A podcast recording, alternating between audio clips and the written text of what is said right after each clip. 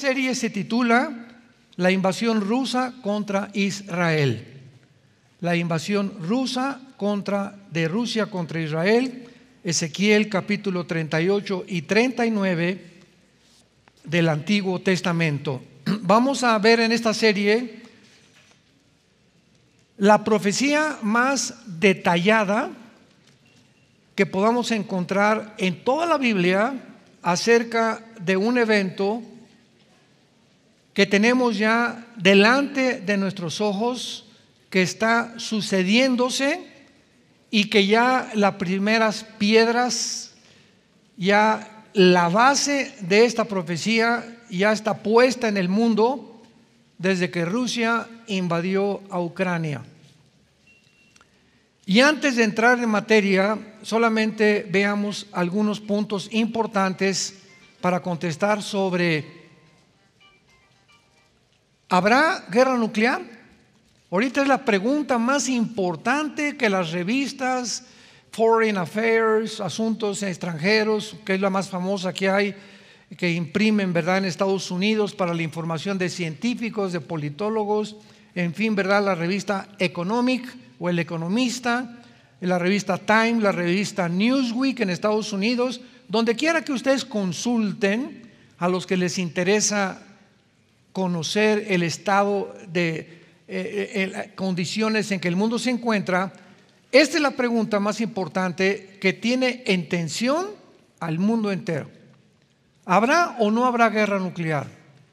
Y si hay guerra nuclear, ¿será la tercera guerra mundial? Rápidamente me adelanto y la respuesta es no. No viene, aunque haya uso de armas nucleares ahora en Ucrania o en Europa o en Rusia, no es la tercera guerra mundial, como lo vamos a ver con mucho detenimiento. Por ejemplo, el día 30 de septiembre del 2022, el presidente Vladimir Putin declaró una vez más que él usaría todos los medios posibles para defender el territorio ruso. Una de las eh, cosas más importantes que tenemos que descubrir también es que no podemos hablar, bueno, eh, Putin es un monstruo, está haciendo estas cosas, pobres ucranianos, o Estados Unidos está tratando de defender a una nación indefensa, etcétera, etcétera. Y oímos diversas opiniones, quién es el bueno y quién es el malo. Y no podemos tener o emitir ninguna opinión hasta entender qué está sucediendo. Putin, ¿verdad? Tiene un sueño, que lo vamos a ver más adelante, que él escribió diciendo que él anhelaba la restauración de la antigua Unión Soviética. En otras palabras, cuando cayó el comunismo en 1991, Rusia perdió el 30% de su territorio, Rusia, la Unión Soviética. Y entre este territorio que perdió Rusia en el 91 se encontraba Ucrania, Kirguistán, Kazajistán, Kukikistán, Afganistán, etcétera, etcétera, que es toda la franja sur del Mar Caspio y del Mar Negro. Y el anhelo de Putin desde que entró a principios de este siglo, en el año 2000, entró Putin como gobernante de Rusia, ha sido restaurar esas 15 repúblicas que se dividieron, se salieron del control de la Unión Soviética porque cayó el comunismo y Putin quiere otra vez traerlas bajo el gobierno titular de Rusia, del gobierno ruso.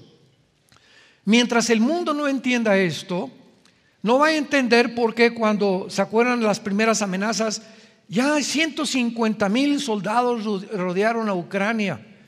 Y no, eh, politólogos, filósofos, escritores, no tenemos pensado, no está tan loco el mundo como para que Putin invada Ucrania. No lo va a hacer. Sin embargo, una o dos semanas antes, lo pueden ver ustedes en YouTube, en las conferencias que, dimos, y yo no soy profeta ni los que predicamos somos profetas. Estamos hablando de lo que la Biblia dice hace 2700 años, que Ucrania forma parte de lo que se conoce en la Biblia en el capítulo 38 como la zona de Magog. Estoy contigo, oh Gog y Magog, le dice Dios en el capítulo 38 a Gog, que es el título de un líder o de un capitán o de un zar. Entonces, en este caso, Gog podría ser, tal vez ya sin ningún lugar a dudas, Vladimir Putin, que es un líder. Y Magog es la zona geográfica de todo el sur de Rusia comenzando desde el oriente de Rusia, Lituania, Estonia, Latmia, eh, tal vez Finlandia, eh, Kirguistán, Kuzikistán, Kazajistán, etcétera, etcétera. Todas estas repúblicas que se separaron en el 91 pertenecen a la zona geográfica de Magog. Cuando venimos a la Biblia, no encontramos el nombre de Rusia, no encontramos el nombre de Irán, no encontramos el nombre de Turquía tal como lo conocemos desde el siglo XX. ¿Cómo sabemos entonces de que estas naciones son a las que el Espíritu Santo se refería? Bueno, eh, la forma como nosotros descubrimos que son las naciones que actualmente se llaman Rusia, Irán, Turquía, es por la zona geográfica en la que se encuentran. Y cuando en esta profecía dice, vendrán de los últimos límites de Israel del norte, la invasión, si tú tomas ahorita una mapa y pones una regla de Israel hacia el norte, llega a Moscú. No hay más naciones al norte más que Moscú. Por eso sabemos claramente que cuando el Espíritu Santo nos delinea estas claves, sabemos qué zona geográfica se encuentra. Y Rusia viene de la palabra Rosh. Y como lo dijo también Vladimir, Putin, ¿verdad? Rus era el nombre antiguo de Rusia, que se tradujo Rush y que la Biblia después menciona como príncipe soberano, que es la palabra hebrea para Rosh o para Rusia, y la zona magogita, las naciones que se separaron del comunismo o cuando cayó el comunismo en 1991. Putin además recuerda la anterior decisión del expresidente Harry Truman, que dijo que iba a soltar dos bombas atómicas en Hiroshima y Nagasaki, y lo hicieron. En 1945 terminó la guerra mundial, Segunda Guerra Mundial, cuando el presidente Truman ordena soltar dos bombas atómicas sobre Hiroshima y Nagasaki para terminar con la guerra el presidente Truman pensó y dijo, más vale que mueran 200 mil personas a que sigan muriendo millones de personas. Entonces, esto convulsionó al mundo y el mundo entró a la era nuclear. Jamás en la historia las armas nucleares se habían utilizado. Además, agregando a estos comentarios de Putin, el líder de la República Sur de Chechenia, Bensam Kadrov, le aconsejó a Putin debemos considerar usar armas nucleares contra Ucrania.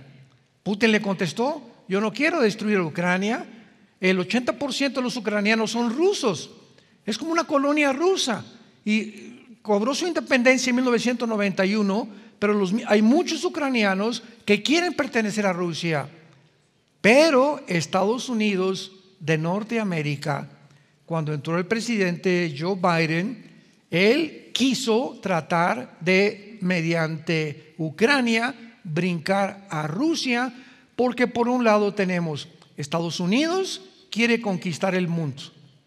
Rusia quiere conquistar el mundo y por primera vez en la historia, en el siglo XXI, encontramos una confrontación, un choque. Ya no es Rusia contra Ucrania, es Rusia contra las naciones occidentales que incluyen Estados Unidos, la OTAN y Europa. Entonces es una confrontación tremenda donde dos naciones finalmente, lo que la Biblia profetizó, engañoso es el corazón más que todas las cosas. Nunca ha habido un deseo en ningún conquistador Aníbal, Gengis Khan, los sumerios, los babilonios, los medos persas, Alejandro el Magno, este, los césares romanos, Saddam Hussein, Hugo Chávez, eh, eh, este, Benjamín Mussolini o Benito Mussolini, José Stalin. el, eh, Mao Zedong de, de China, no hay un solo líder que haya existido que no haya soñado conquistar el mundo. Entonces ya viene este deseo del mundo, de los líderes que están en el poder, de conquistar el mundo entero. Y esto viene desde la Torre de Babel en Génesis capítulo 11, porque el ser humano cree que puede conquistar el mundo, pero ahora en el siglo XXI es la primera vez en la historia en la que un solo hombre puede conquistar el mundo gracias a la tecnología y al dinero que existe. Entonces la tecnología a la que hemos llegado actualmente, que ya puedes controlar, ¿verdad? Eh, quién se vacunó, quién no se vacunó, la, marca de la bestia, etcétera, etcétera, nos encontramos que somos la primera generación en la historia donde la tecnología le permite a un solo hombre poder realizar el sueño irrealizable de los últimos seis mil años de historia del ser humano. Y esto es lo que va a suceder finalmente con el anticristo. El día 18 de febrero del 2022, este año, el presidente de Belarus, que es frontera con Rusia y que está unida a Rusia, Alejandro Lukashenko, anunció la decisión de unirse a Rusia y de que Rusia y Belarus, sus ejércitos, pudieran hacer prácticas o ejercicios nucleares y Putin lanza misiles de artillería pesada contra la ciudad de Kiev en Ucrania por primera vez. Estos ejercicios militares de Belarus, donde se usaron capacidades nucleares, fue la manera en la que Putin mandó un mensaje al mundo psicológicamente. Voy a entrar a Ucrania y nadie me va a sacar. Porque si yo permito que la OTAN o el ejército de la OTAN o Estados Unidos entren a Ucrania, entonces Rusia desaparece.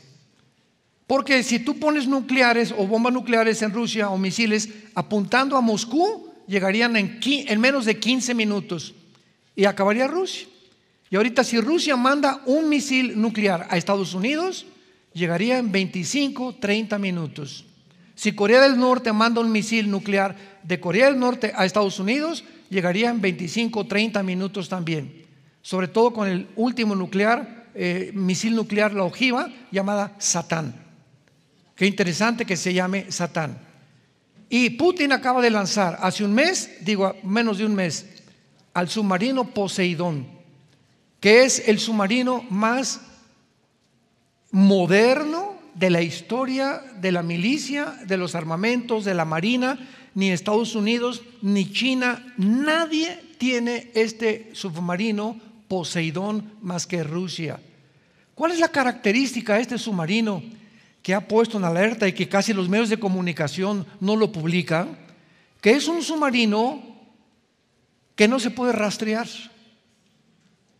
O sea, pueden meter dos submarinos Poseidón debajo del Océano Pacífico Rusia, apuntando a Nueva York o a Washington, y no lo podrían detectar los sensores submarinos, porque es indetectable para que nos demos cuenta la tecnología que existe actualmente.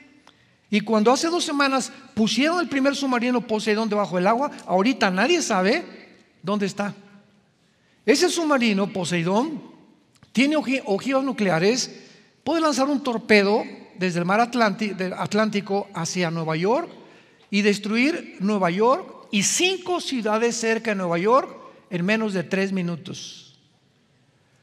Puede estar en el otro lado, en el Océano Pacífico, apuntando a Los Ángeles o apuntando a Alaska o apuntando a toda esta zona del, área este, occidental del globo geográfico y destruir todo el estado de California en tres minutos. Ahora, si esto es posible y un misil pueda destruir Washington y Nueva York, se acaba Estados Unidos. Porque los centros de capacitación y los búnkers de Estados Unidos para protegerse de un ataque nuclear se encuentran en Washington, en la Casa Blanca. Y el presidente americano trae un portafolio con una computadora eh, que él tiene todo el control con botones que si le hablan, hay un misil que salió de Rusia o de Corea del Norte, ahorita ya pueden detectar de dónde puede salir.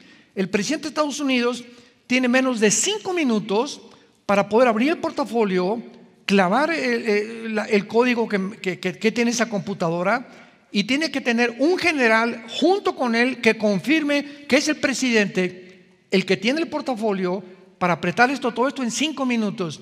Y entonces manda un mensaje a la Marina, a la aviación y a la infantería. Hay ataque nuclear, comiencen a sacar sus armas nucleares para activar los sistemas de defensa e impedir que seamos bombardeados por cualquier nación. Sin embargo, si Rusia manda un misil contra Estados Unidos con el sistema SS-500 que tiene Rusia actualmente y el presidente le llega la noticia que viene el, el misil, el misil de Rusia llegaría en 25 minutos antes que el presidente ejerciera ese, esa orden o ese mandamiento. O sea, Estados Unidos no tendría la manera de responder. Porque los expertos actualmente y los, eh, sobre todo en el área militar, y los que tienen eh, experiencia, generales y eh, politólogos y expertos, en cuestiones militares acaban de decir lo siguiente, no creemos que el mundo esté tan loco porque sabemos que Putin lanza un misil, Estados Unidos le va a conquistar y entonces vendría la destrucción mutua de Rusia y de Estados Unidos. Y por eso todos los comentarios en todas las revistas, la última que acabo de leer que viene de Harvard, de la Universidad de Harvard, expertos en Harvard, sin tener la visión que tiene la Biblia, dicen, sí, el mundo no puede llegar, tenemos un futuro mucho mejor, porque tienen que entrar en razón estos líderes y saber que nos vamos a destruir cualquiera de los dos que mande bombas nucleares. ¿Saben cuál es el problema? De pensar de esta manera, de no conocer este libro que se llama la Biblia. Y la Biblia dice claramente, claramente, que el mundo ya está loco. O sea, para que el mundo llegue al punto en que hemos llegado es porque tanto Putin como los presidentes o de, la OTAN o de, o de Estados Unidos ya no razonan coherente ni lógicamente.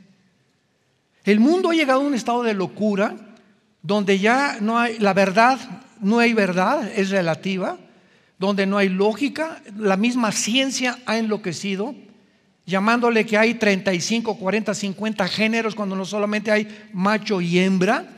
Los mismos científicos, genetistas, biólogos, microbiólogos, eh, bacteriólogos han llegado a una locura de negar la biología y la genética. Hemos llegado a un mundo donde está controlado por psicópatas ya están controlados por puros psicópatas. Ahora, si Satanás, 1 Juan 5, 19, controla el mundo entero, significa, como dice Apocalipsis 16, y los demonios entrarán a los gobiernos, a los líderes, para llevarlos a Jerusalén y tener la tercera guerra mundial que se conoce como la batalla del Armagedón. Entonces, ¿quién gobierna el mundo?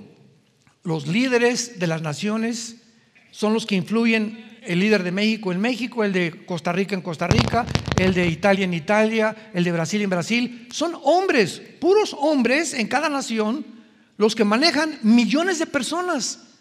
Y donde si ese hombre está loco, o si ese hombre no tiene una capacidad clara, y ese hombre lo único que le interesa es llegar al poder y tener más control o tener más dinero, enloquecen los demonios usan esos líderes para arruinar esas naciones.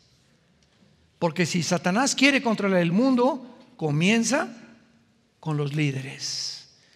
Si Satanás quiere destruir una familia, se va sobre el varón, porque es el líder de su casa. Si Satanás quiere destruir una escuela, se va contra el director de la escuela, que implante la ideología de género. Si Satanás quiere impedir que no gane hoy el Toluca, ¿verdad? Ya no digo el América porque hasta lloramos cuando perdió el América, pero siempre es el liderazgo el que es afectado para que pueda el enemigo obrar o tratar de debilitar al mundo entero. Ahora, esto es muy importante, preliminarmente también hablando, en medio de este conflicto que existe actualmente, de una amenaza, de una guerra nuclear, hay tres naciones que poseen estas armas nucleares, Estados Unidos, Gran Bretaña, Francia y Rusia. Ahora vean ustedes, si Rusia se atreve a usar un misil nuclear contra Ucrania, va a activar el artículo 5 de la OTAN. Apúntalo, el artículo 5 de la OTAN. Para los que no sepan, la OTAN, la sigla significa Organización del Tratado del Atlántico del Norte. O sea, es una organización, la OTAN, es un ejército, la OTAN, de Europa, que se formó para impedir que el comunismo continuara propagándose en Europa. Entonces, la OTAN es el ejército de Europa. Y el artículo 5 de la OTAN dice lo siguiente, escuchen muy bien, todas las naciones de la OTAN están obligadas a responder en unidad si alguna es atacada. Entonces, si Rusia manda un misil a Ucrania, ¿qué va a causar? Radiación, ¿correcto? No se va a caer la radiación ahí nada más en Ucrania y va a afectar a Polonia, que es frontera, a Belarus, va a afectar a Rumanía, va a afectar a Alemania, que son las más eh, naciones cerca de, de Ucrania, las va a afectar radioactivamente. Entonces, al afectar la radiación de Ucrania y salir de Ucrania este, contaminando las emanaciones, entonces la OTAN tiene que usar armas nucleares en contra de Rusia. Y ahorita es lo que ha impedido que la OTAN ni Rusia eh, eh, ejerzan el poder o el potencial nuclear que tienen. Pero si esto sucede, entramos entonces a una guerra europea donde el cuarto sello del Apocalipsis dice que morirán dos mil millones de personas. ¿Cuántos habitantes tiene el mundo ahorita? Ocho mil millones de personas. La cuarta parte dice el, cuarto sello del Apocalipsis que, es que morirían, estamos hablando de dos mil millones de personas. Si nosotros contamos desde Alaska hasta la Patagonia, todo el continente americano, ¿cuántos habitantes sabemos? Habemos 1.100 millones. Tendrían que desaparecer dos continentes americanos en los primeros bombazos que el mundo va a experimentar. Para que tengamos una idea de por qué cuando Jesucristo regrese en su segunda venida, al final de la batalla del Armagedón, cuando ya estemos a punto de autoextinguirnos, si no interviene Jesucristo milagrosamente, el mundo se acabaría. Cuando Cristo regrese, solamente una tercera parte. ¿Cuánto es una tercera parte de 8 mil millones? Son los que van a sobrevivir.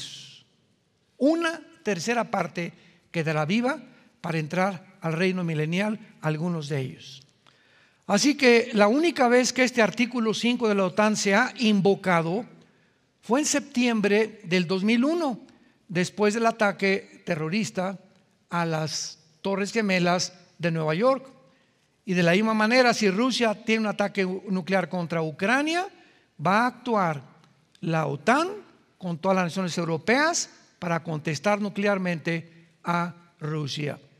Ahorita la OTAN no puede entrar en Ucrania porque Ucrania no pertenece a la OTAN. Y, Rusia está tratando que Ucrania no pertenezca a la OTAN. Porque si pertenece a la OTAN, la OTAN puede, puede poner armas nucleares en Ucrania y se acabó Rusia. Porque estratégicamente es la frontera más cerca con Rusia y ya Rusia no sobreviviría a una guerra contra Estados Unidos. Y por eso es la ambición de Estados Unidos de mandar, acaba de mandar 10 millones más de dólares hace tres días.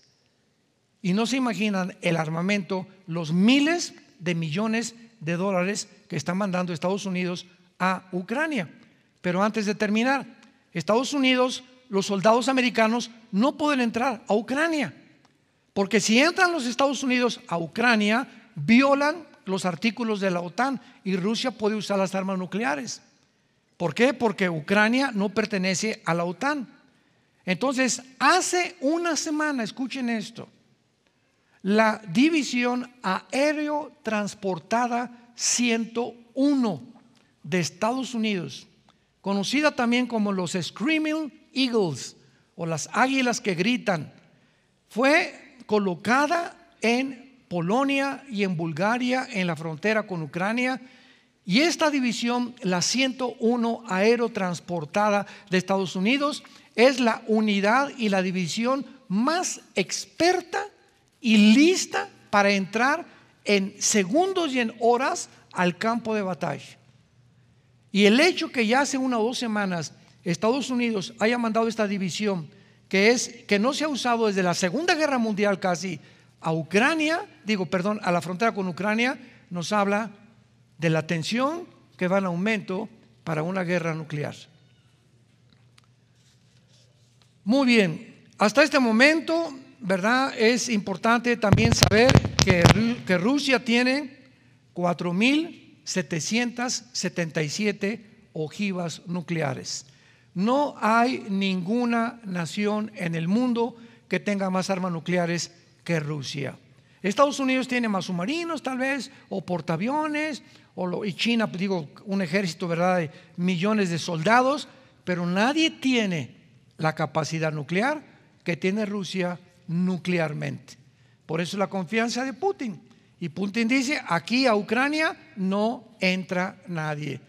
Y lo dijimos en los comentarios que hicimos antes de que esto fuera realidad. Putin si entra a Ucrania va a entrar porque la Biblia lo dice, porque Ucrania pertenece a la región de Magog, que en Ezequiel 38 son las naciones que se unirán a Rusia para atacar Israel. Rusia tiene 4.477 cabezas nucleares listas para ser usadas, porque lo que vemos ante nuestros ojos no son juguetes. Estas armas van a ser usadas. Bíblicamente no tenemos ninguna duda que el mundo ha entrado a un punto de confrontación bélica donde los seres humanos han enloquecido. Cuando llegamos a un punto donde los gobiernos, escuchen esto, como en México está a punto de legislarse la pedofilia.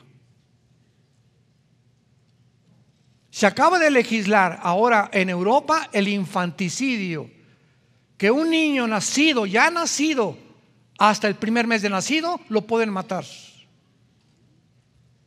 ¿Habrá más maldad en el mundo que esta? que autoricen que un adulto tenga relaciones sexuales con los niños, ya no con un hombre, tampoco ni con una mujer, ni con cinco hombres, ni con cinco mujeres, sino con niños. Cuando, llegue, cuando el mundo llega a este colmo, decimos, Dios mío, todavía hace 10 años, ¿quién se iba a imaginar que iban a legalizar los matrimonios gays? Pues lo hicieron. Y no solamente pasó el tiempo y legalizaron la adopción de los niños a dos mamás y a dos papás. Y ahora se impone esta ideología en las naciones por medio de las Naciones Unidas y la Organización Mundial de la Salud, por el amor de Dios. Y ahora a punto de legalizar la, pedofilia, pero vean todos estos decretos van en contra de qué? De la familia. El propósito satánico es destruir el matrimonio, que ya no sea hombre y mujer, acabar con las familias, porque al debilitarse las familias crece el gobierno. Y ahora las familias no es la prioridad mía, no es mi esposa ni mis hijos, ahora es el gobierno. Para gobierno es al que le tengo que rendir cuentas. Y ahora mis hijos los van a educar el gobierno y los va a mandar a escuelas donde les enseñen la ideología de género y los adoctrinen y los depraven moralmente. Y yo no voy a tener más que cruzarme las manos o educarlos en mi casa. Porque ya no hay manera de poder sobrevivir al mundo que estamos enfrentando. Y Dios tiene que actuar muy pronto. Ezequiel capítulo 38. Dice así estas palabras. Vino a mí palabra de Jehová diciendo, Hijo de hombre, pon tu rostro contra Gog en tierra de Magog. Los magogitas como hemos visto anteriormente, es la zona geográfica cerca del Mar Negro y del Mar Caspio, alrededor de Rusia y al oriente de Rusia. Los magogitas descienden de los escitas. Si hay historiadores que les interese conocer el trasfondo de las palabras de la Biblia. Y conquistaron, fueron conquistados los escitas posteriormente por los godos, los cuales son germanos. Los magogitas fueron los que fundaron el imperio romano y las naciones junto al mar Caspio que están en la zona geográfica de Magog. Cuando la Biblia comienza diciendo, hijo de hombre, pon tu rostro contra Gog, vemos que este hombre Gog es el nombre de una cabeza, de un líder, era el nombre que se le daba a los zares, a los césares, es un jefe o un comandante supremo. A los que les interese apuntar toda esta información. Y Magog es la zona geográfica al sur de Rusia que comprende casi todas las 15 repúblicas que dice más adelante príncipe soberano, que es la palabra hebrea Rosh, de donde viene la palabra Rus y donde viene Rusia, de Mesec y de Tubal. Mesec y Tubal son exactamente la zona geográfica del sur de Rusia. Muy bien, hasta ahí creo que está clara la explicación para poder continuar expandiendo esta profecía. Versículo 3. Y di, así ha dicho Jehová el Señor, he aquí yo estoy contra ti, Gog, príncipe soberano de Mesec y Tubal. Te quebrantaré y pondré garfios en tus quijadas, te sacaré a ti y a todo tu ejército, caballos, jinetes, de todo en ello equipados, gran multitud, con paveses y escudos, teniendo todos ellos espada. Vemos pues a continuación, ¿verdad? Que se nombra claramente que viene una invasión de Gog. Vamos a más adelante corroborar que es Rusia para que no quede absolutamente ninguna duda. Y viene en contra de alguien en el futuro o en los tiempos que estamos viviendo. Y en el versículo 5 y 6, hace 2700 años, señores historiadores, ateos, escépticos, escépticos, ateos, etcétera, etcétera, la Biblia mencionó las naciones que se iban a alinear exactamente hace dos, cuando no existían estas naciones, que se iban a alinear en los tiempos que vivimos en contra de la nación de Israel. Y vamos a ver también por qué Israel. Y se menciona en primer lugar a Persia. Persia en 1935 cambió el nombre a Irán. En 1935 Persia se le cambió el nombre a la República de Irán. Y en 1979, cuando entró el Ayatollah Khomeini, se le cambió el nombre otra vez a República Islámica de Irán. Entonces no hay absolutamente duda acerca de la identidad de esta nación. A continuación se mencionan dos naciones más, Cus y Fut. Para que sepamos quiénes son Cus y Fut, tenemos que recurrir al capítulo 10 del libro del Génesis, donde se da el origen de las 70 naciones que formaron originalmente el globo terráqueo o el planeta donde tú y yo vivimos. Génesis capítulo 10. Recordamos que cuando terminó el diluvio, Noé tuvo tres hijos, que fueron Jafet, Sem y Cam. ¿Recuerdan? De estos tres hijos de Noé, la Biblia dice que desciende toda la raza humana de los tres hijos de Noé. De Jafet descienden todos los anglosajones o los europeos. De Sem, de ahí viene la palabra semita, descienden todos los semitas o todos los que están en el Oriente Medio o en el Asia Menor. O sea, tanto los árabes como los judíos, son semitas. Qué chistoso que ahora se diga, ay, el antisemitismo está creciendo y, colocamos inmediatamente a los judíos. O sea, está aumentando el odio a Israel. Pero no es así, porque también los árabes son semitas. Entonces, cuando decimos que eres antisemita, estás diciendo que eres en contra de los árabes y de los judíos. Pero Sem es toda esa población del Medio Oriente y el Asia Menor y el Asia también. Ahora, vean, esto, qué interesante.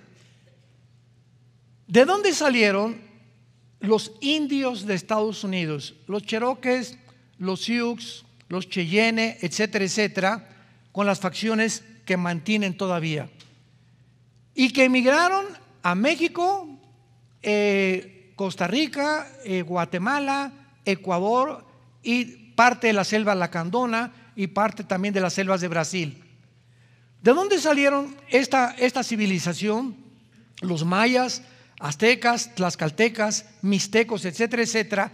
Y todos mantienen casi las mismas facciones, ¿verdad? Unos más bajitos, otros más, nariz aplastada, otros el pelo todavía los Estados Unidos, etcétera, etcétera.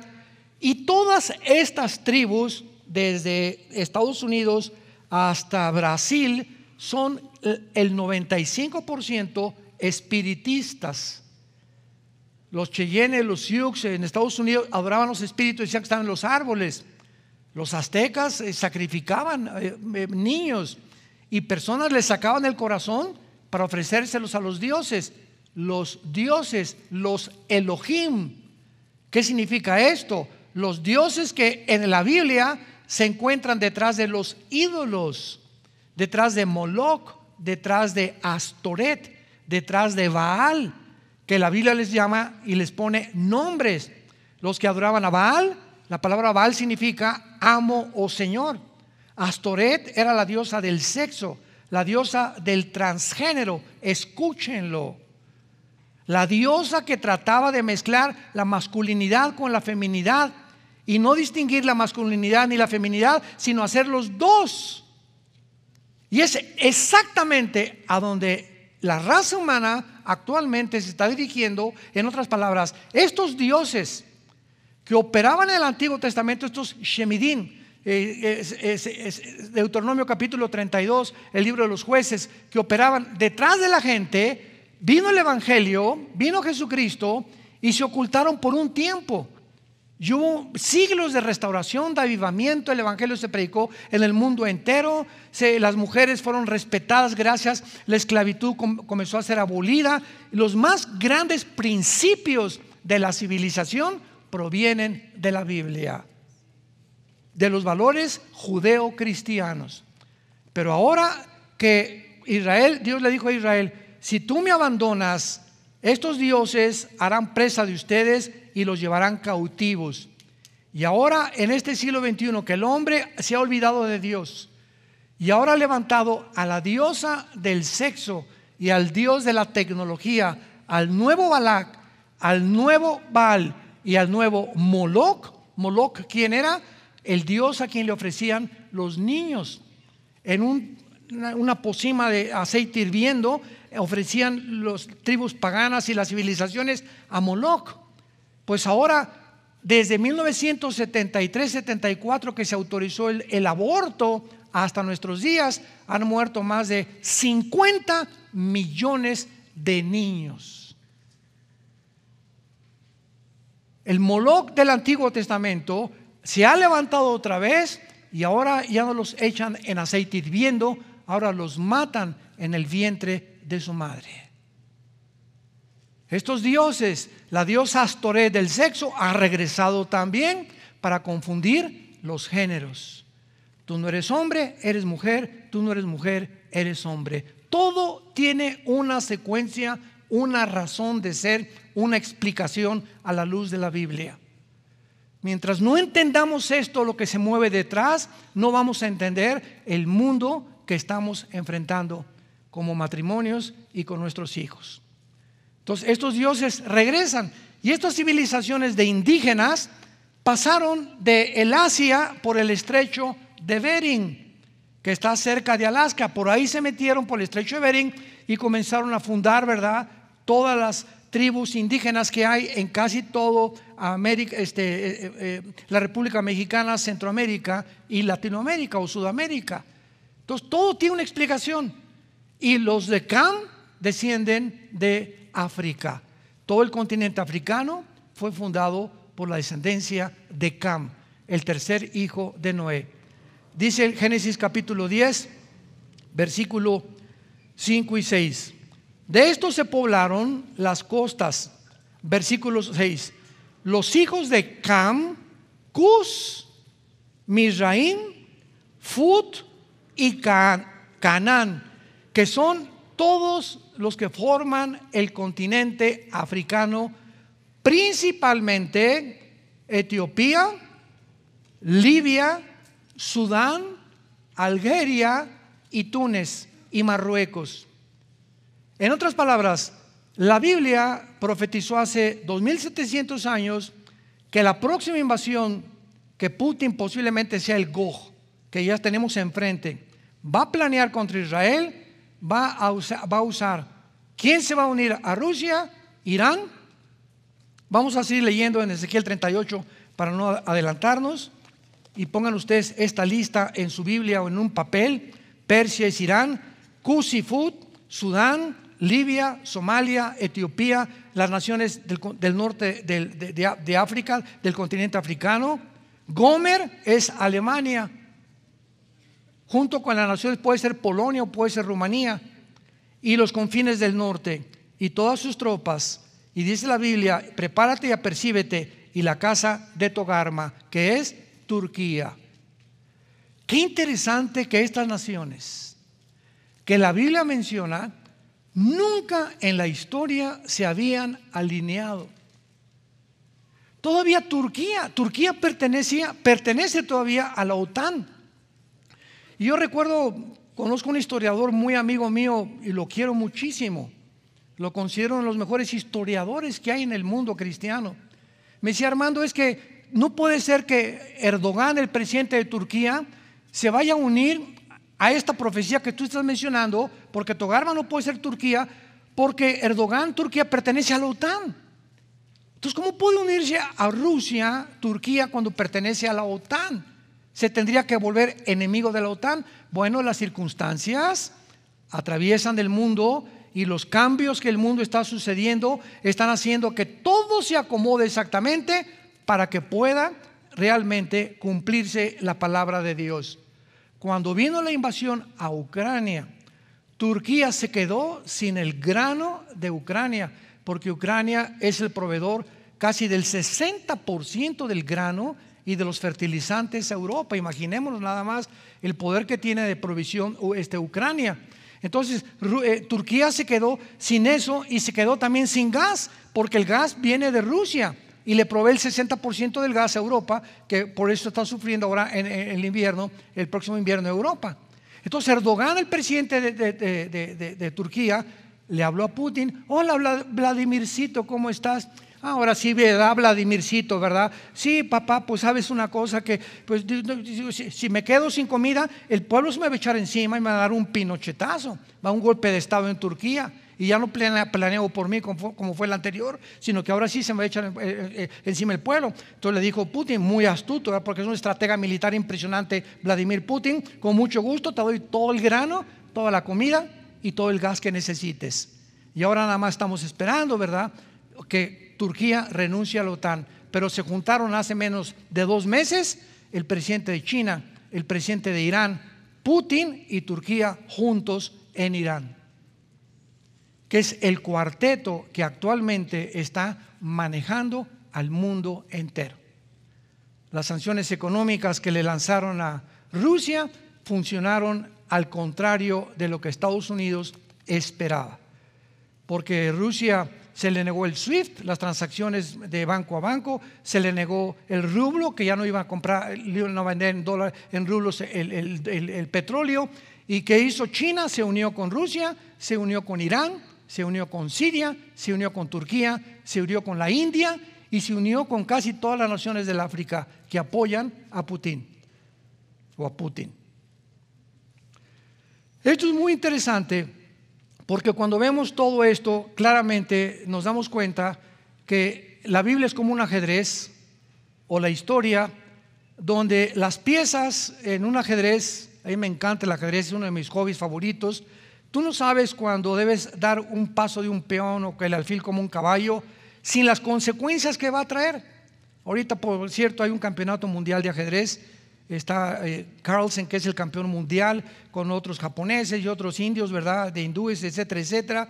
Pero el ajedrez es un juego estratégico donde el que calcula y ve más adelante es el que gana y el que menos errores comete, desde luego. Entonces, ahorita el, el mundo es un ajedrez. Putin es el estratega ahorita número uno del ajedrez mundial, militarmente hablando. Putin sabe lo que Estados Unidos va a hacer. Putin tiene todavía la supremacía porque Estados Unidos y la OTAN no tienen la reina. La reina es la pieza más importante del ajedrez. La tiene. Hagan de cuenta que Putin le quitó la reina este, a Estados Unidos. Y en un juego de ajedrez, cuando le quita la reina, queda a expensas completamente porque es la pieza más fuerte de todo el partido.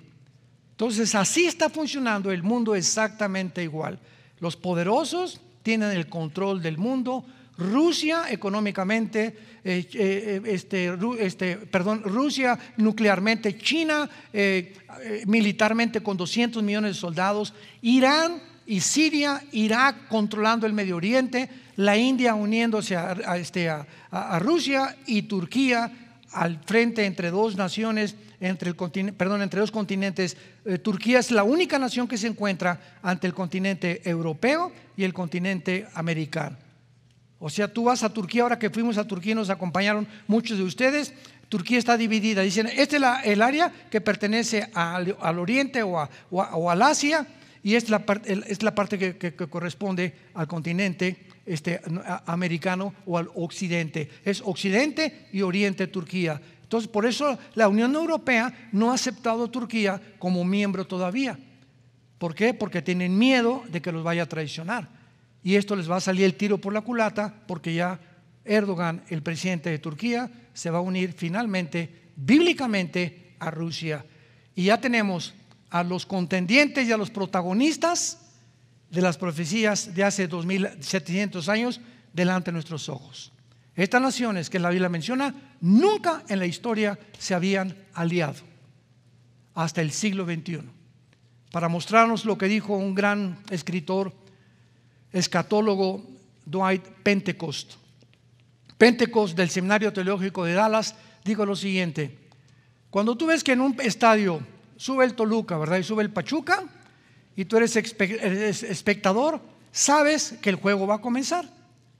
Bíblicamente, cuando veamos que los protagonistas o los jugadores que la Biblia mencionó que están tomando lugar en el escenario mundial, sabemos y que podemos comenzar a contar la cuenta regresiva del ser humano. Es la última generación la que estamos viviendo ante los ojos del Señor y de la Biblia. Y tú tienes en esta mañana que arrepentirte de tus pecados. No juegues más con Dios. Si tú rechazas la luz, vas a acabar en las tinieblas. Vas a acabar perdiendo la brújula y vas a acabar creyendo primero en Buda o en Mahoma o en Mahatma Gandhi o en cualquier otra cosa, menos en aquel que dijo, yo soy el camino, yo soy la verdad, yo soy la vida. Yo soy la resurrección y la vida y todo el que cree en mí va a volver a vivir. He aquí, ustedes, pequeña manada, no tengan miedo.